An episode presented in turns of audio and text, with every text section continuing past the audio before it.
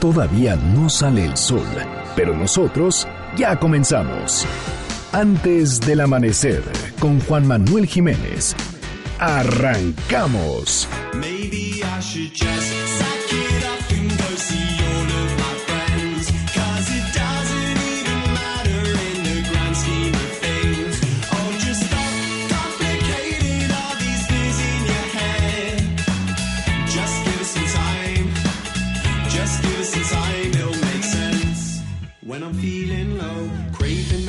Spiritual healing. So finding normal life, so when I'm healing, go. Just sack it off and let the evening go. But it's not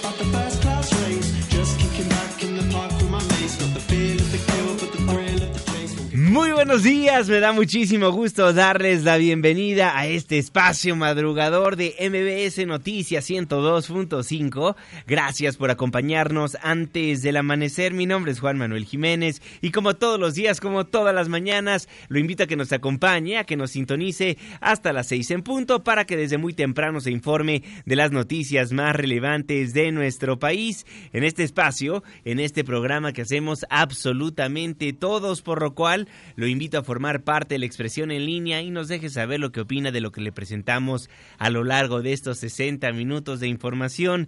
En Twitter e Instagram me encuentra como arroba Juanma Pregunta, Facebook Juan Manuel Jiménez y los teléfonos en cabina 5166 1025.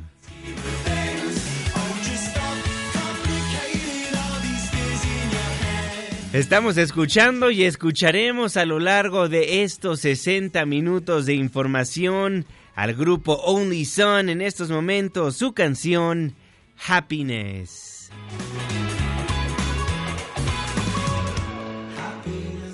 Usted sabe que cada día estaremos poniendo a un grupo diferente para musicalizar esta hora informativa. El día de mañana, ¿a qué grupo, a qué artista, a qué rola le gustaría que pongamos? Márquenos, escríbanos en redes sociales. El día es martes, la fecha 21 de enero de 2020, la hora 5 de la mañana con 4 minutos. Segundo día de la semana. Estamos en MBS Noticias. Antes del amanecer.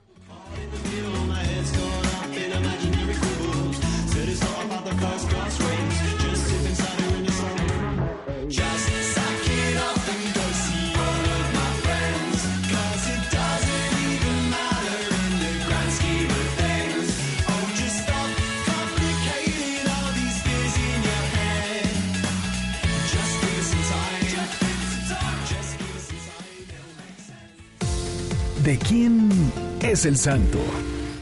Hoy, 21 de enero del 2020, felicitamos a Fructuoso, Augurio, Eulogio, Inés. Muchas felicidades. Clima. 5 de la mañana con 5 minutos, Marlene Sánchez. Hola Juan, amigos del auditorio, muy buen día. Les informo que para este martes seguirán las bajas temperaturas en el norte, centro y occidente del país debido al paso del Frente Frío número 32. Habrá ambiente frío, heladas y caída de agua-nieve en Baja California, Chihuahua y Sonora. Se esperan vientos fuertes en Campeche, Quintana Roo y Yucatán. Para la Ciudad de México se prevé cielo medio nublado.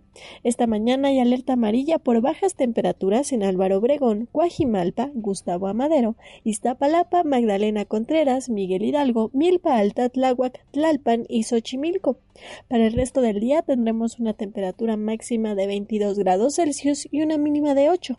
Este fue el reporte del clima antes del amanecer. Muchísimas gracias Marlene Sánchez y gracias a usted también por sintonizarnos antes del amanecer a través de la señal que sale de MBS Noticias 102.5. Saludo con gusto a todas las personas que nos ven y nos escuchan a través de nuestra página de internet mbsnoticias.com y por supuesto que le mandamos un caluroso abrazo a las personas que nos honran con su presencia a través de las distintas aplicaciones que hay en los teléfonos inteligentes. El reloj está marcando las 5 de la mañana con 6 minutos. Le voy a informar. Pues arrancamos con la primera caravana migrante del año que ya llegó a México. Ante la negativa de los migrantes centroamericanos de seguir las reglas del gobierno mexicano, muchos intentaron ingresar por el río Suchiate. Antes de enlazarnos hasta Chiapas, con nuestro compañero Luis Zárate, es importante conocer las reglas que puso el gobierno de nuestro país para el ingreso de los centroamericanos que buscan llegar a los Estados Unidos por la República Mexicana. Nora Bucio, ¿cómo estás? Buen día. Juanma, te saludo con gusto y te comento que el gobierno de México rechazó la petición de la caravana migrante que se encuentra en la frontera sur, quienes solicitaban al presidente Andrés Manuel López Obrador se les permitiera cruzar el país de manera ordenada para llegar a la frontera norte. De acuerdo a un comunicado emitido por la Secretaría de Gobernación y firmado por el Instituto Nacional de Migración, se respondió a quienes esperan autorización para cruzar el puente fronterizo Rodolfo Robles Suchiate 1, ubicado en Ciudad Hidalgo, Chiapas, que las disposiciones jurídicas no establecen una calidad migratoria de tránsito, razón por la cual no es posible obsequiar positivamente su petición. Lo anterior, a través de la titular de la Oficina de Representación del Instituto Nacional de Migración en Chiapas, Carmen Yadira de los Santos Robledo, quien leyó la respuesta ante las personas migrantes. En atención a la petición realizada al titular del Ejecutivo Federal del Gobierno de los Estados Unidos Mexicanos y turnada para su gestión al Instituto Nacional de Migración, les comunico. Los extranjeros, al acceder a territorio nacional, deberán cumplir con la ley de migración que señala deberán ser regulada, segura y ordenada las disposiciones jurídicas no establecen una calidad migratoria de tránsito, razón por la cual no es posible obsequiar positivamente su petición. Sin embargo, el Instituto Nacional de Migración, con fundamento en el artículo 37 de la Ley de Migración, permitiría el ingreso cumpliendo los requisitos establecidos en la misma. También invita a los migrantes a pasar la frontera territorial de México en orden para su registro y resolver cada una de las peticiones. Invita también a que pasen las niñas y niños no acompañados y acompañadas, así como personas migrantes de condición vulnerable, para proporcionar dignidad humana de conformidad con los derechos humanos, protección humana y políticas de humanismo del Gobierno de la República, respondió el Instituto Nacional de Migración. A este documento, los integrantes de la caravana migrante rechazaron la respuesta. Juanma, la información. Muchísimas gracias, Nora Bucio. Así fue como el gobierno de México rechazó la petición de la caravana migrante que se encuentra en la frontera sur, quienes solicitaban al presidente López Obrador que se les permitiera cruzar el país de manera ordenada para llegar a la frontera norte. Molestos con la respuesta del gobierno mexicano, cientos de migrantes decidieron cruzar por el río Suchiate, donde del lado mexicano se toparon con la Guardia Nacional. Lizárate.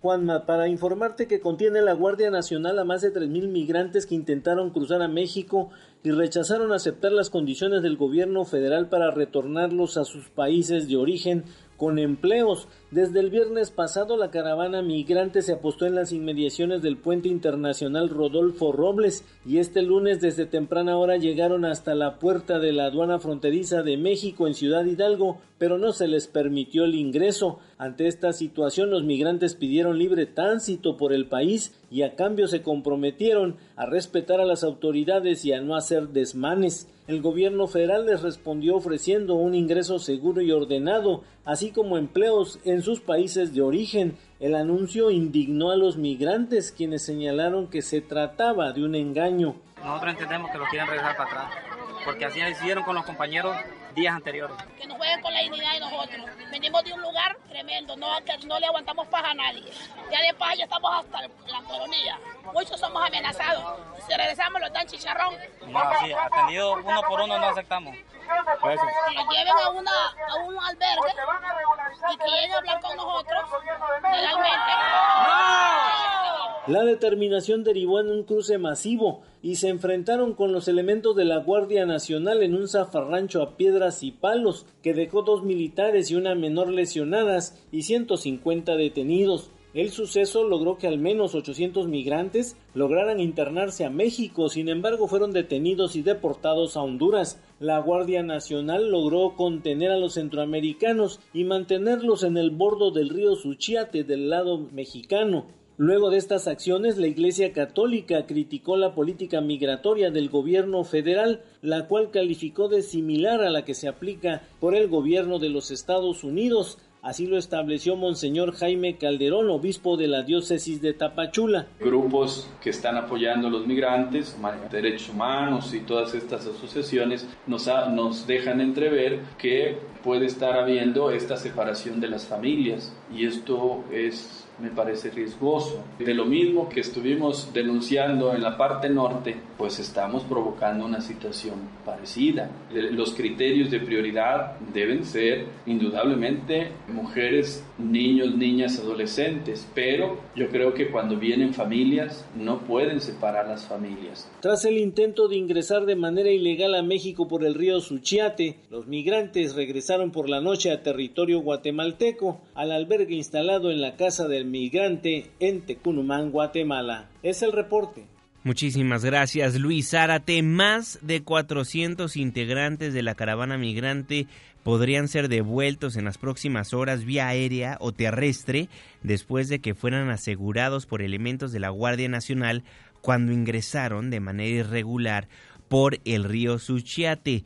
El Instituto Nacional de Migración aseguró que con el apoyo de la Guardia Nacional se rescataron a 402 personas, a 402 migrantes que fueron trasladados a las instalaciones del instituto para proporcionarles alojamiento y servicios básicos de salud, agua y alimentación.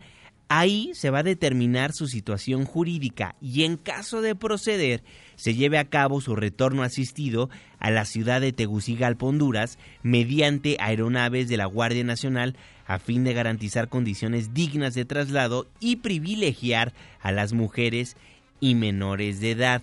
El resto serán retornados vía terrestre en autobuses.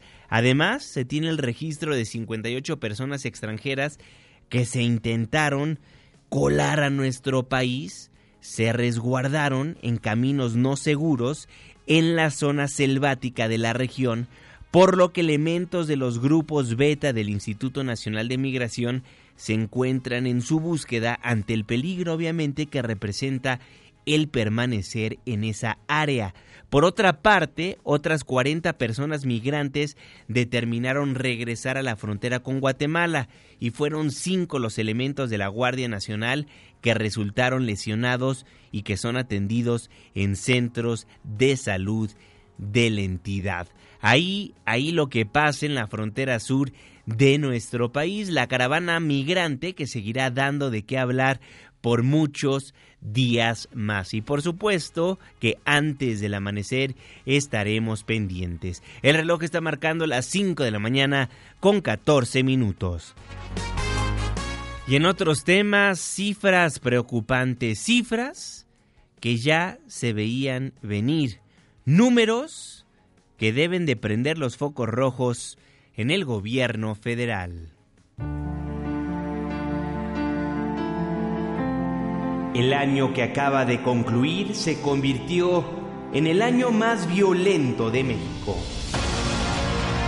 De acuerdo con el reporte del Secretariado Ejecutivo del Sistema Nacional de Seguridad Pública, el año pasado se registraron 35.588 víctimas de homicidio doloso y feminicidio lo que representa un aumento de 2.6% comparado con el mismo periodo de 2018, cuando se contabilizaron 34.655 casos. De acuerdo a estas cifras, el 2019 concluyó como el año más violento del que se tenga registro. En el periodo que comprende de enero a diciembre del año pasado, se registraron 34.582 homicidios, lo que representa un incremento de 2.4% comparado con el mismo periodo de 2018, cuando se registraron 33.734 víctimas. Los feminicidios también observaron un aumento de 10.2%, al pasar de 912 víctimas en el 2018 a 1.006 en el 2019. En el mes de diciembre, 2.884 personas fueron asesinadas, lo que representa una reducción de 0.2% respecto al mismo mes de 2018. En el último mes del 2019 se contabilizaron 88 víctimas de feminicidio, es decir, una disminución de 8.8% respecto a diciembre de 2018, cuando se contabilizaron 100 víctimas. De acuerdo con el informe del Secretariado Ejecutivo del Sistema Nacional de Seguridad Pública, junio fue el mes más violento del 2019 al registrarse 3.076 víctimas de homicidio y feminicidio. En cifras absolutas, las entidades con mayores homicidios son Guanajuato, Estado de México, Michoacán, Jalisco, Baja California y la Ciudad de México se ubica en el décimo lugar con 114 homicidios. Durante el 2019 el secuestro también observó un aumento de 3.5% al pasar de 1.559 víctimas en el periodo enero a diciembre del 2018 a 1.614 en el mismo lapso del año pasado. 2019, el año más violento en la historia del país. Juan Manuel Jiménez, MBS Noticias. 2019, el año más violento en la historia del país. En el 2017, antes del amanecer, le dábamos a conocer que 29.636 personas fueron asesinadas, el año más violento en la historia del país. En el 2018, 34.655 personas fueron acribilladas, dejando a ese año como el más violento en la historia de México. Y llegó un nuevo gobierno, un nuevo sexenio. ¿Y qué cree? El 2019 ahora se convirtió en el año más violento en la República Mexicana. 35.588 personas fueron asesinadas. 2019, la ola de violencia dio de qué hablar. 2019, el año más violento en la historia de nuestro país. Ante los elevados índices de inseguridad y violencia en la República Mexicana, la Coparmex demandó al gobierno federal de forma urgente un replanteamiento de la estrategia de seguridad y un giro de timón inmediato. Gustavo de Hoyos, el presidente de la Coparmex, afirmó que en el último año el 65% del sector empresarial ha sido víctima de cuando menos un delito, incrementando esta incidencia 11% con respecto a 2018. El AMPA está desatada y esta ola de inseguridad está generando un fuerte impacto en la confianza, en la inversión y en el consumo, es decir, en el dinamismo de toda la economía. Por más de un año, el presidente López Obrador, además de contar con el respaldo de la sociedad y de las instituciones, ha dispuesto los mecanismos que el mismo gobierno diseñó para hacer frente a la inseguridad. El ejemplo más claro fue la creación de la Guardia Nacional con 74 mil elementos desplegados en 150 regiones del país. Desde Coparmex coincidimos en esas iniciativas y las hemos apoyado expresamente desde su creación. Sin embargo, los resultados que reflejan el atenuamiento del fenómeno delictivo siguen sin llegar. siguen sin llegar. Así lo da a conocer el presidente de la Coparmex, Gustavo de Hoyos. Y recuerde que esta semana se convocó a una marcha que saldrá de Cuernavaca a la Ciudad de México para exigir una agenda de justicia y de paz. La caravana partirá el 23 de enero del Monumento de la Paloma de la Paz en la ciudad de Cuernavaca, Morelos, hacia Palacio Nacional aquí en la Ciudad de México. Una marcha convocada por el poeta Javier Sicilia y miembros de la familia Levarón. Ayer el presidente de la República aseguró que él no los va a recibir en Palacio Nacional. Pueden entrar al Palacio Nacional, van a ser recibidos, pero no los voy a recibir yo. Los va a recibir el Gabinete de Seguridad para no hacer un show, un espectáculo. No me gusta ese manejo propagandístico. Nada más que tenerlos ahí conmigo, pues este, tengo que cuidar la investidura presidencial. Como decía don Adolfo Ruiz Cortines, no soy yo, es la investidura. luego de que el presidente se negó a recibir a Julián Levarón y a Javier Sicilia en Palacio Nacional el próximo domingo, después de que realicen esta caminata por la verdad, la justicia y la paz, para evitar hacer lo que dijo o calificó más bien como un show, Adrián Levarón le dijo insensible creo que es falta de sensibilidad. Pues sí, yo sí creo que es falta de sensibilidad porque no está entendiendo, le está dejando el paquete a alguien más, definitivamente. Dice que es un show esta marcha que van a llevar a cabo ustedes. Está bien, pues qué bueno. Entre más calificativos, descalificadores le hagan, creo que va a ser más fuerte esta marcha. Entonces yo vuelvo a decir, de la que se pierde. Y esto fue lo que dijo Javier Sicilia. No puede decir que las víctimas son un show, que la sangre de este país es un show que los 40 mil asesinados nada más en su, en su sexenio, en lo que va de su sexenio, y los 5 mil y pico desaparecidos son un show. Pero si no está presente, es imposible casi explicarle lo que llevamos. Pese a eso vamos a ir y vamos a mandarle estos mensajes al presidente. Nadie quiere humillarte, presidente. Nadie quiere golpear tu investidura. no puedes reducir esto a un show. Es la realidad del país. Es la realidad de la República Mexicana, de México, de nuestro querido país. Y las cifras solitas dan de qué hablar, ¿no?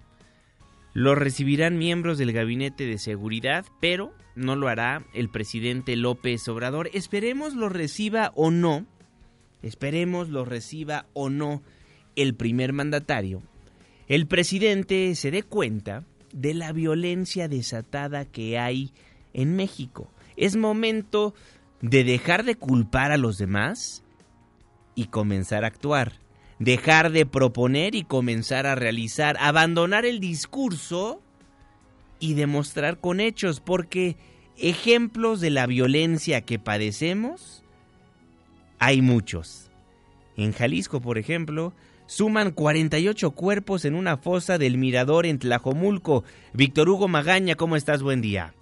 Buenos días, Juanma. La Fiscalía Estatal informó sobre la localización de restos humanos que podrían corresponder hasta a 48 personas en una finca rústica de la colonia El Mirador en Tlajomulco de Zúñiga. Desde la primera semana de 2020, la Fiscalía Estatal de Personas Desaparecidas y del Instituto Jalisciense de Ciencias Forenses buscan restos humanos desmembrados, dispuestos en bolsas y sepultados. El total de víctimas han identificado de manera parcial a 11 hombres y 3 mujeres, 14 en total que tenían carpetas de investigación vigente ante la Fiscalía de Desaparecidos. Estos hallazgos se dieron luego de que el pasado 6 de noviembre, autoridades de la Guardia Nacional detuvieran a un grupo de 15 personas que tenían a 8 más privados de su libertad, y luego de los interrogatorios se supo que junto con la casa del Mirador había dos más, una ubicada en la misma zona y otra más en el Zapote, todas en el municipio de Tlajomulco. Hasta el momento suman 129 los cuerpos encontrados en dichos domicilios, aunque se espera que la cifra se incremente pues los trabajos periciales continúan.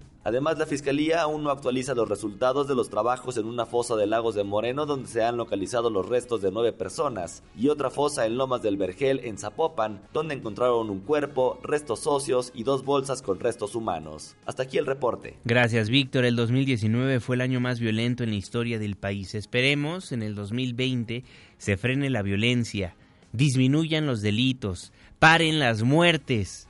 Hago votos para que la Guardia Nacional funcione. Son las 5 con 25. Oiga, rápidamente, antes de irnos a un corte comercial, déjele adelanto lo que pasará el día de hoy en Estados Unidos, en el estado de Nueva York.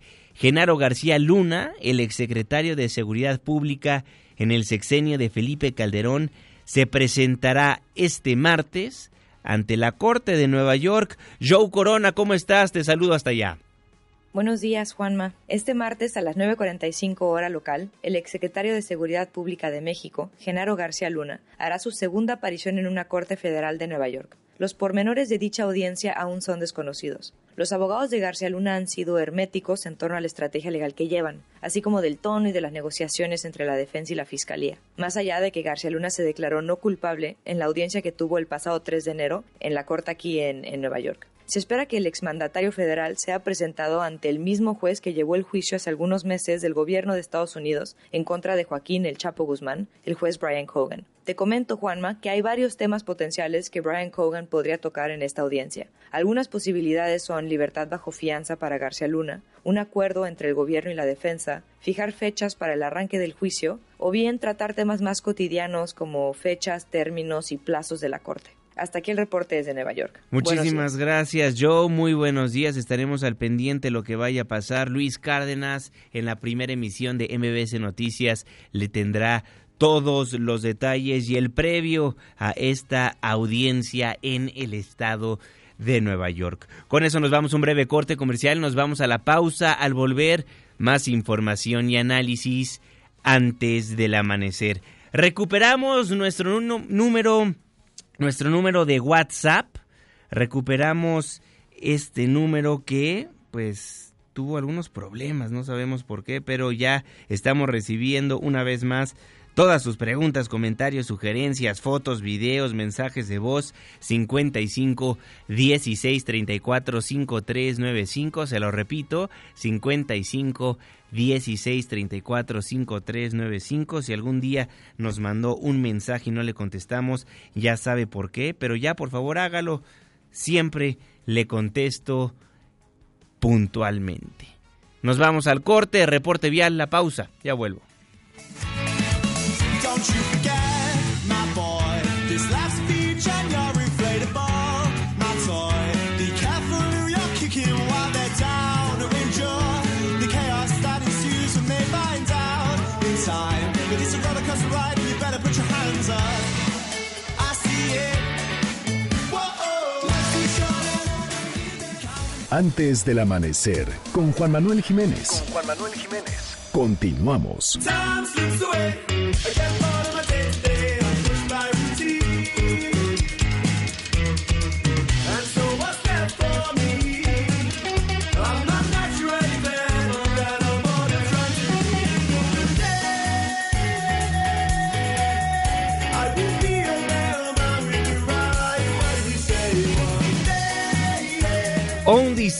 Con su canción Overcome.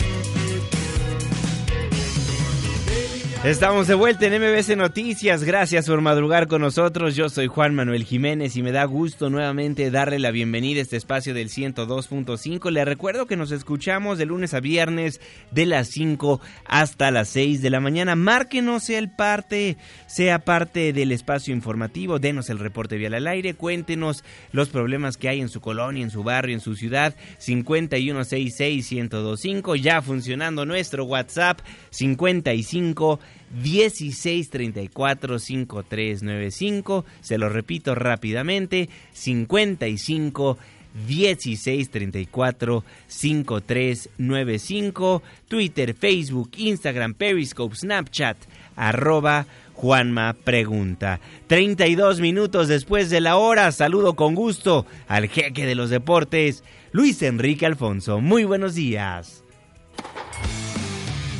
Deportes con Luis Enrique Alfonso.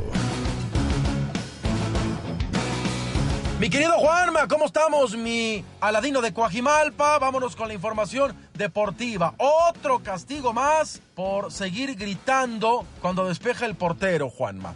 A ver, quienes no vieron el encuentro, el partido entre Atlas y Puebla del viernes pasado, cuando ganó la franja, eh, la gente, un grupo, un sector, empezó a gritarle al arquero rival, este grito que ya conocemos, ¿no? Lo, homofóbico, pues. La comisión disciplinaria retomó el caso porque el árbitro paró el partido por unos minutos, acorde al protocolo que existe desde que se dio a conocer las reglas. Pero la gente siguió gritando, entonces en el sonido local se dio a conocer que ya era un caso que era turnado totalmente la Federación Mexicana de Fútbol. Y se da a conocer el día de hoy que el próximo partido entre Atlas y Tijuana del 31 de enero va a ser a puerta cerrada en su caso como tal.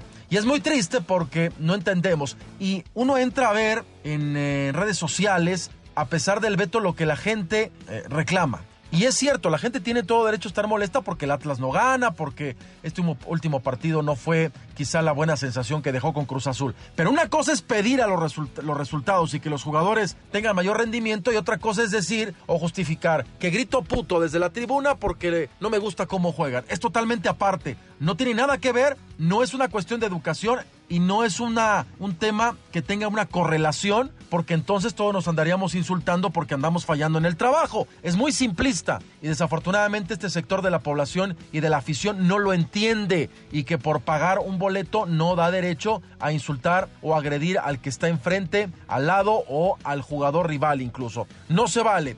No es una cuestión que tenga que ver con el Atlas o el América o los Pumas, es una cuestión global del fútbol mexicano y que tenemos que erradicar. Desafortunadamente algunos siguen sin entenderlos. Bueno, exceso de velocidad fue la causa principal, Juanma, del accidente que protagonizó ayer en Inglaterra Sergio Romero, el arquero con más partidos jugados con la selección de Argentina y que ahora está en el Manchester United, salvó la vida de milagro. Su auto quedó realmente hecho pedazos. Lesiones leves, tiene más el apodado chiquito y que habla nuevamente de lo, de lo importante que es tener una conciencia como jugadores lo que significa y como personas, ¿no? Es la imagen es realmente penosa y debe estar agradecido con Dios o con quien crea porque salvó la vida el arquero del Manchester United. Chicharito, Juanma, Chicharito, que esta semana lo van a, presentar, eh, está por hacerse oficial. Ayer el Galaxy sacó un Twitter en donde decía imagínense con imágenes de la ciudad. Recuérdense lo que dijo el Chicharito en la Copa del Mundo, hay que imaginarnos cosas chingonas. Bueno,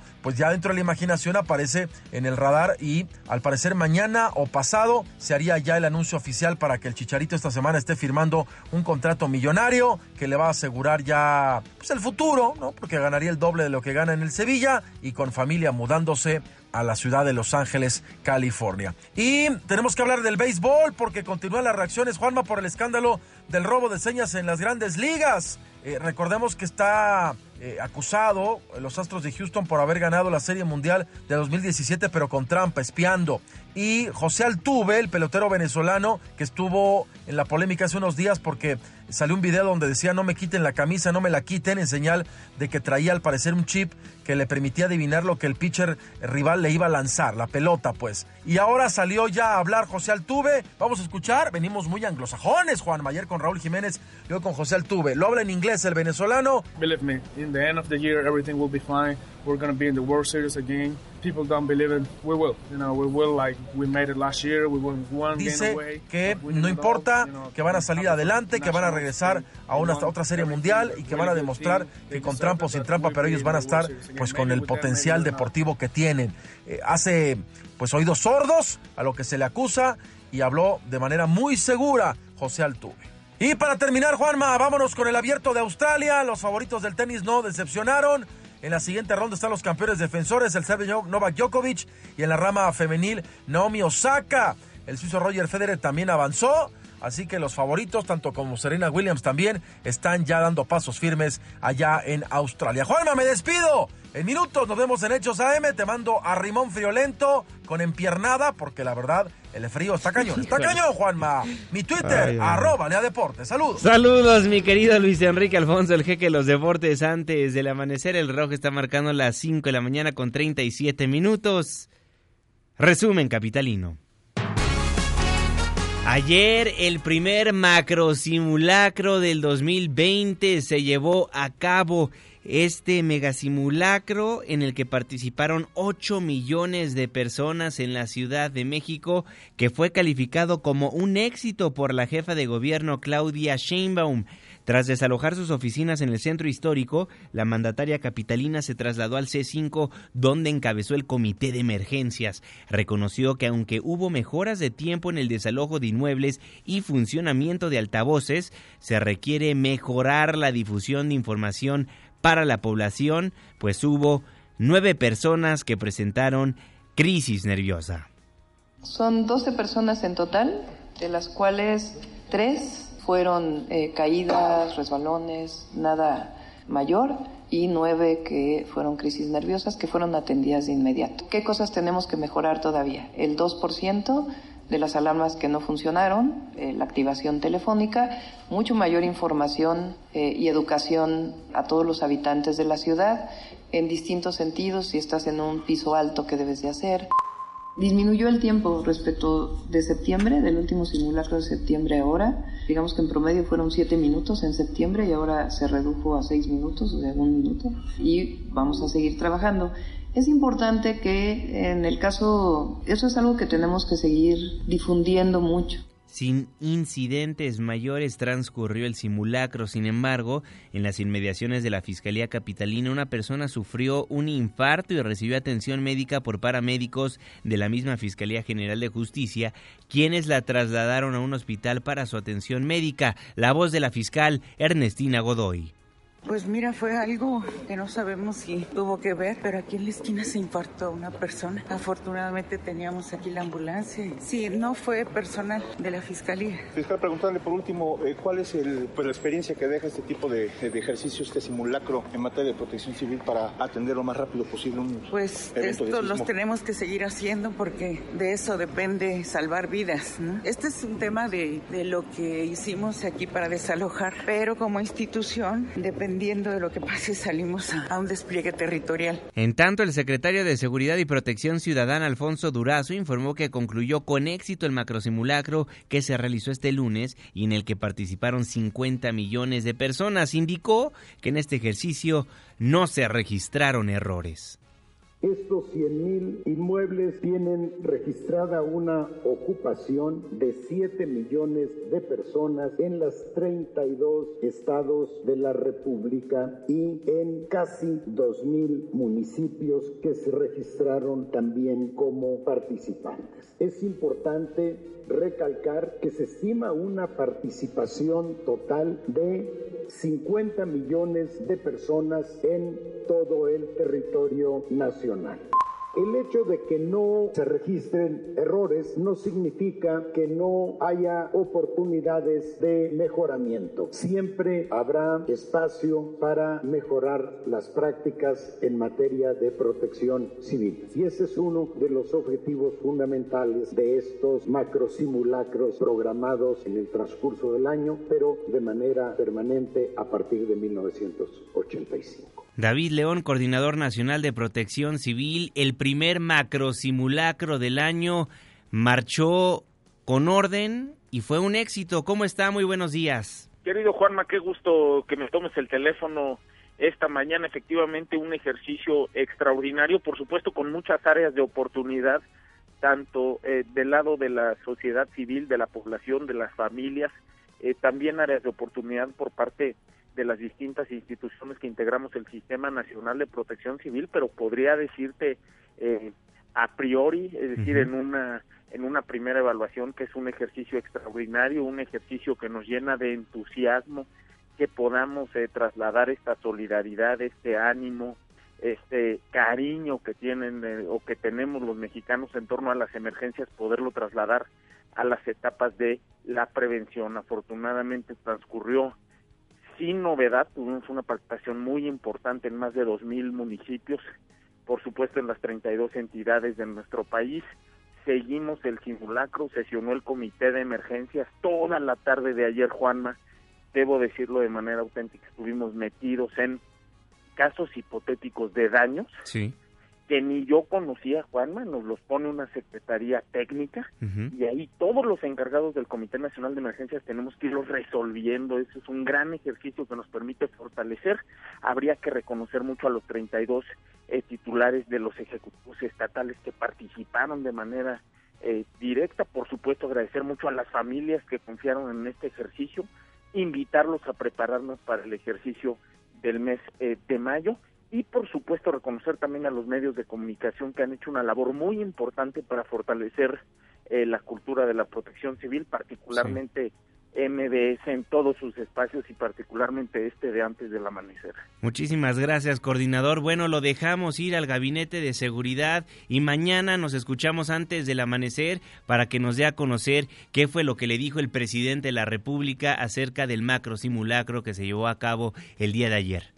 Con todo gusto, Juanma. Te mando un fuerte abrazo y un abrazo a todos los que nos están escuchando. Que tengan muy bonito día. Muy buenos días, David León, el Coordinador Nacional de Protección Civil, siempre antes del amanecer. Son las 5 con 43. Muchísimas gracias por hacernos el favor de sintonizarnos antes del amanecer a través del 102.5 de su frecuencia modulada en este 21, 21 de enero de 2020. Fíjese que un día como hoy, pero de 1963, era la primera transmisión de la televisión a color, un sistema inventado por el mexicano Guillermo González Camarena.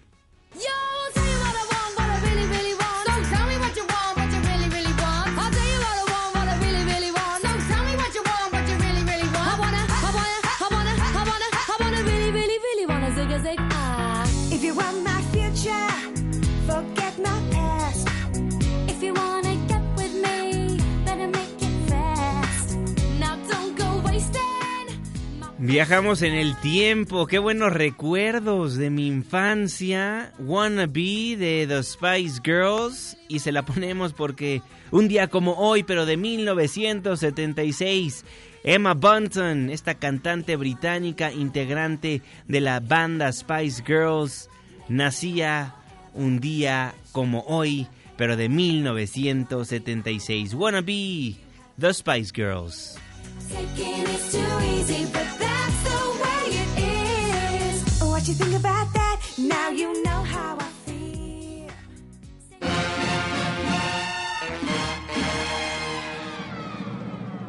¿Ya escucharon? ¡Libre! ¡Taxi! ¡Taxi! ¡Libre! Muchísimas gracias. Un, dos, tres, ¡ah!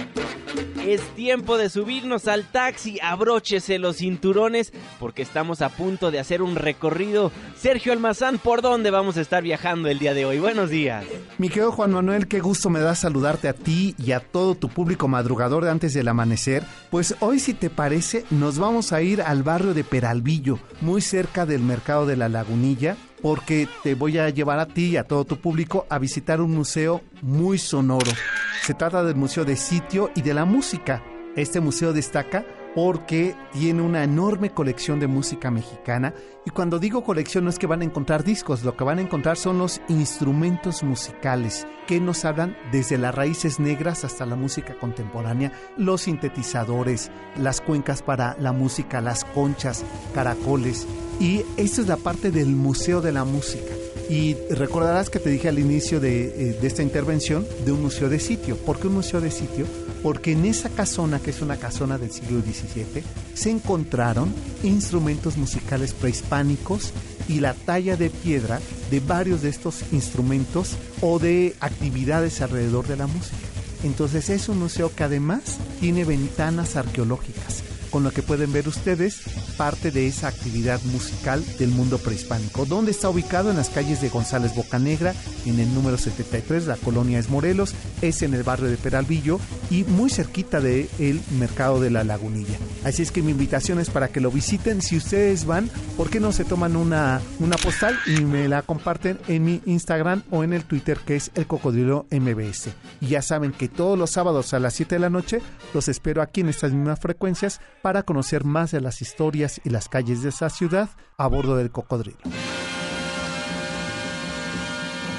Muchísimas gracias, mi querido Sergio Almazán. Si no tuvo oportunidad de escuchar de manera completa la participación de nuestro querido compañero don Sergio Almazán, se la dejamos en nuestros podcasts ingresando a mbsnoticias.com, dándole clic en entrevistas, le, le pushea a antes del amanecer, le das clic a nuestro programa, este programa que hacemos absolutamente todos, y ahí va a encontrar los programas completos, al igual que todas las secciones de este espacio radiofónico. Twitter e Instagram, arroba Juanma Pregunta, Facebook, Juan Manuel Jiménez, nuestro WhatsApp 55 16 34 53 95. Nos han llegado muchos mensajes, la gran mayoría en relación al tema de la inseguridad que se vive en la República Mexicana y también de la caravana que realizarán Julián Levarón o integrantes de la familia Levarón y Javier Sicilia. Esta que va a salir de la ciudad de Cuernavaca y llegará a Palacio Nacional, donde dijo el presidente de la República que no los va a recibir para no hacer un show. Varios de ustedes han mandado mensajes, les pongo una de las personas que nos hizo mandar un audio, nos hizo mandar un audio, nos mandó un audio a través de nuestro WhatsApp y esto fue lo que comentó. No tiene vergüenza López Obrador diciendo que lo de los que lo de Sicilia y de los Levarón es un show. El show lo hace él todas las mañanas para distraernos de las cochinadas que está haciendo. ¿Usted qué opina? 55 16 34 53 95 en contraparte nos escriben bien por el presidente este show es solo eso un show denos su opinión denos su comentario ya sabe que ponemos absolutamente todas las posturas en este espacio radiofónico. 55 16 34 53 95. Me voy a un breve corte comercial, me voy a la pausa. Al volver estaremos platicando de Morena. Estaremos platicando de lo que dio a conocer Berta Luján, la presidenta del Consejo Nacional de ese partido político. Twitter e Instagram, arroba Juanma Pregunta, reporte vial, la pausa y ya volvemos.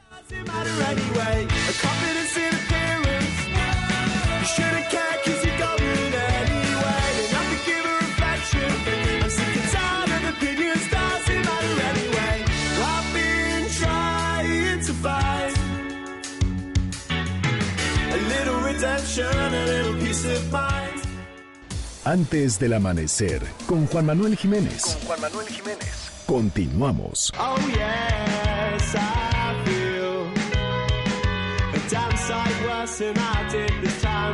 Gracias por continuar con nosotros en MBS Noticias 102.5. Yo soy Juan Manuel Jiménez. Le tengo más información. Resumen de noticias antes del amanecer. La presidenta del Consejo Nacional de Morena, Berta Luján, defendió la validez de la convocatoria al Congreso Nacional Extraordinario de ese partido que se va a realizar el 26 de enero, en el cual prevén sustituir al actual Comité Ejecutivo Nacional y a la secretaria general en funciones de presidenta Jacob Polemski. En conferencia de prensa indicó que en este Congreso pedirán al Tribunal Electoral del Poder Judicial de la Federación un plazo de tres meses para emitir una nueva convocatoria para renovar a la dirigencia de su partido, definir un método de selección y nombrar un comité ejecutivo nacional sustituto, porque el actual concluyó en noviembre de 2019. Confió Berta Luján que ninguna impugnación prospere. El tribunal va a decidir si hay impugnaciones, si nosotros mismos vamos a pedir la intervención de la autoridad. No tiene por qué intervenir el, el tribunal. O sea, el Congreso es la máxima instancia de decisión en Morena y puede tomar los acuerdos en el marco del estatuto y de las leyes vigentes. Lo que habría que preguntarse es por qué, si el Congreso del 18 determinó regresar la mitad de los recursos, en 2019 no se regresaron. José, es una pregunta que tenemos exactamente para la presidenta en, funciones, ¿verdad? Porque ah, tenemos aquí un, eh, un problema de incumplimiento de un, de un acuerdo. Híjole, importante lo que va a pasar próximamente en el partido Morena. Pareciera que están divididos en ese partido político no se ponen de acuerdo en cuanto a quién va a sustituir a Jacob Polemski y cuándo. Estaremos pendientes. 5 con 54. La Mafore advirtió que es importante que se lleve a cabo una reforma al sistema de pensiones, ya que el tiempo nos alcanzó y los trabajadores que se empezarán a jubilar a partir del próximo año no tendrán los recursos suficientes para vivir dignamente. Así lo daba a conocer en conferencia de prensa Bernardo González Rosas, el presidente ejecutivo, quien explicó que las tasas de reemplazo alcanza solo el 30% y el ideal es alcanzar un 70% del salario al momento del retiro. Asimismo informó que este año por primera vez todas las afores cobrarán una comisión menor a un por ciento lo que estamos aportando no es suficiente, los parámetros que están en la ley vigente no son los correctos, no son los adecuados, se tienen que reformar. Y ahora sí, se nos acabó el tiempo. Este es el último año que tenemos para llevar a cabo una reforma que permita mejorar estos parámetros y sobre todo evitar que los primeros jubilados de la generación Afore, que lo podrían empezar a hacer a partir del próximo año, se lleven pensiones que no son lo suficientemente buenas o que no les garanticen un retiro digno. Este es el año en el que tenemos que hacer una reforma como Estado mexicano para reconocer la necesidad que van a tener los trabajadores en nuestro país en caso de no llevar a cabo esta reforma. Hay un margen en los límites regulatorios actuales para que las AFORES puedan invertir más, es aproximadamente de 700 mil millones de pesos. Pero ¿qué es lo que falla muchas veces en nuestro país? Que haya un listado de proyectos de inversión que tengan un estudio técnico y que tengan un estudio financiero de viabilidad. Una vez... Así lo daban a conocer. Y por segunda vez, el Fondo Monetario Internacional redujo la estimación de crecimiento de México. Citlali Sainz. Hola Juanma, buenos días a ti también a nuestros amigos del auditorio. Por segunda vez consecutiva el Fondo Monetario Internacional redujo la estimación de crecimiento económico de México para este 2020 al pasar de 1.3 a 1%, debido particularmente a la debilidad de la inversión.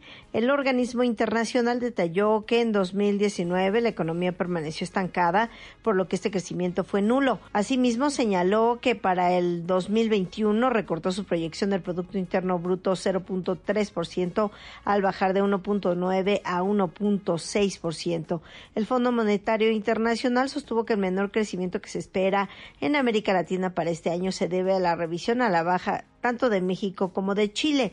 Hay que señalar que, de acuerdo con el reporte Perspectivas de la Economía Mundial del FMI, también se determinó reducir el pronóstico de la economía mundial para este año al pasar de 3.4 a 3.3% y para el próximo año, para el 2021, descendió la expectativa de crecimiento 0.2% al bajar de 3.6 a 3.4%.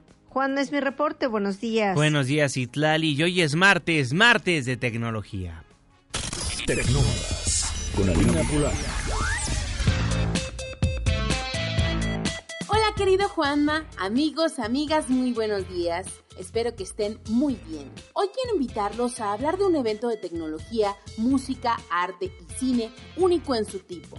Se trata del festival South by Southwest, que se llevará a cabo en la ciudad de Austin, Texas, del 13 al 22 de marzo de este año. Para los amantes de la tecnología, ofrecerá conferencias magistrales del fundador de Twitter, Jack Dorsey, de Jen Wong, la directora operativa del popular sitio Reddit, del conductor Stephen Colbert y la profesora de la Universidad de Houston, Brené Brown, quien ha hecho un amplio trabajo investigando la vulnerabilidad y la empatía. Clarisa de León, representante del Departamento de Turismo de Austin, nos cuenta. Tenemos tecnología, moda, obviamente música. Um, La música es un pilar fundamental. Videojuegos, premiers de películas. Todo lo que um, puedas imaginarte está ahí. Como Austin también es una ciudad de um, emprendedores, verás a las más importantes empresas tecnológicas y las más cool presentando sus ideas. Artistas emergentes tanto locales como internacionales es un gran escenario para estar, para presentar tus ideas y productos al mundo. Uh, it's a great platform to have to talk about your ideas and, and whatever product it is that you have. Eventos como South by Southwest atraen la atención de los empresarios y desarrolladores mexicanos y cabe destacar que la cifra de mexicanos que visitaron los Estados Unidos el año pasado superó los 18 millones y medio, de acuerdo a cifras de la Oficina Nacional de Turismo estadounidense, convirtiéndonos en su principal mercado. No quiten el dedo del renglón de este evento y recuerden que la entrevista completa la pueden encontrar en mi canal de YouTube. Yo soy Alina Pulani y nos escuchamos el próximo martes de Tecnómadas. Así será, mi querida Alina, muchísimas gracias. Con eso nos vamos, con eso nos despedimos. Le aprecio enormemente todos los mensajes que nos hace llegar a través de las plataformas digitales Twitter e Instagram, arroba Juanma Pregunta, Facebook, Juan Manuel Jiménez y WhatsApp 55 16 34 53 95. Dejamos el 102.5, pero pero nos pasamos al 104.9 en Exa FM. Le tengo un resumen de noticias cada hora a la hora hasta las 10 de la mañana y después nos escuchamos y nos vemos en la televisión en punto de las 7 de la noche en tu ciudad en tiempo real a través de la pantalla de ADN 40, el canal informativo más visto de México. A nombre de este gran equipo de trabajo, se despide de ustedes su servidor y amigo Juan Manuel Jiménez. Pasen un excelente martes. Ya casi sale el sol. Nos escuchamos mañana en punto de las 5, antes del amanecer.